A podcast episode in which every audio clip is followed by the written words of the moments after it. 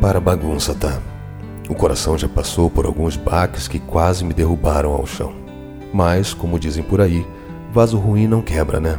Continuo de cá, acreditando que qualquer hora dessas alguém conseguirá enxergar o quanto vale a pena seguir adiante, sem precisar lutar para ficar. Afinal, se é preciso batalhar para estar ao lado de alguém, é porque existem interesses opostos. E ninguém que deseja caminhar junto olha para direções diferentes quando se pensa em futuro. Outro dia desses, ouvi de alguém que há encontros que são únicos na vida, mas que por medo ou qualquer pensamento que nos faça não olhar o outro como ele merece ser visto, o deixamos partir. A dúvida quanto a isso que sempre pairou meus pensamentos foi: vale a pena? Realmente vale a pena sabotar seu próprio caminho só porque o seu passado interrompeu seus planos?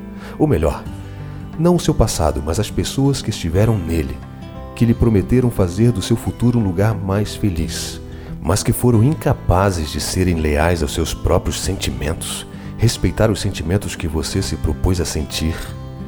Por isso, nunca foi afeito as promessas. A gente promete quando se sente na obrigação de fazer algo só para agradar o outro. Então, não prometo.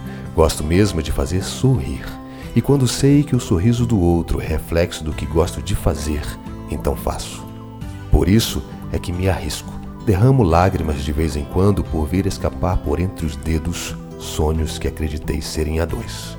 Mas as lágrimas que percorrem o rosto têm um caminho certo para onde escorrerão o peito. E é nele onde carrego toda a esperança de um amor que chegue para ficar. Então o rego. Meu coração é jardim onde florescem os mais lindos girassóis. E do jardim a gente não colhe as suas flores. A gente convida a quem queremos que fique a entrar. O amor se constrói assim, plantando juntos os girassóis.